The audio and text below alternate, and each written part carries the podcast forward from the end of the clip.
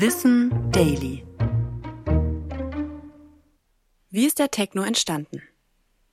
Ab Mitte der 1980er Jahre experimentierten in den USA und Europa Bands und Produzentinnen mit elektronischer Musik.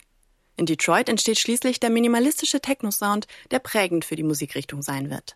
Was wir gerne vergessen, die ersten Produzenten sind schwarze Musiker. Und die Vorläufer des Technos, Funk und Disco, entstanden vor allem für eine schwarze und queere Community.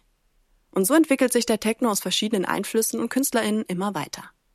Als wichtige Inspiration wird da unter anderem auch die deutsche Band Kraftwerk genannt, die als Urväter der elektronischen Popmusik gelten. Die schwarzen Detroiter Highschool-Schüler Juan Atkins, Derek May und Kevin Saunderson interessieren sich für die europäische Elektronik und spinnen den Stil weiter. Hier kommt schließlich die Bezeichnung Techno zum Zuge. Ende der 80er schwappt der Techno dann nach Europa.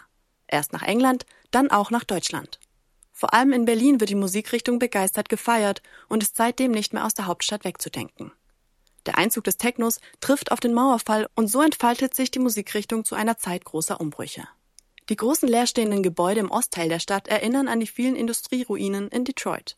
Die Verbindung der beiden Städte befruchtet sich in den folgenden Jahren musikalisch immer weiter. Zu einem Massenphänomen wird die Musik bei uns dann durch die Love Parade und auch die Mayday. Die beiden Umzüge sorgen dafür, dass der Techno in allen Bevölkerungsschichten Deutschlands ankommt. Ich bin Anna Germeck und das war Wissen Daily, produziert von Schönlein Media.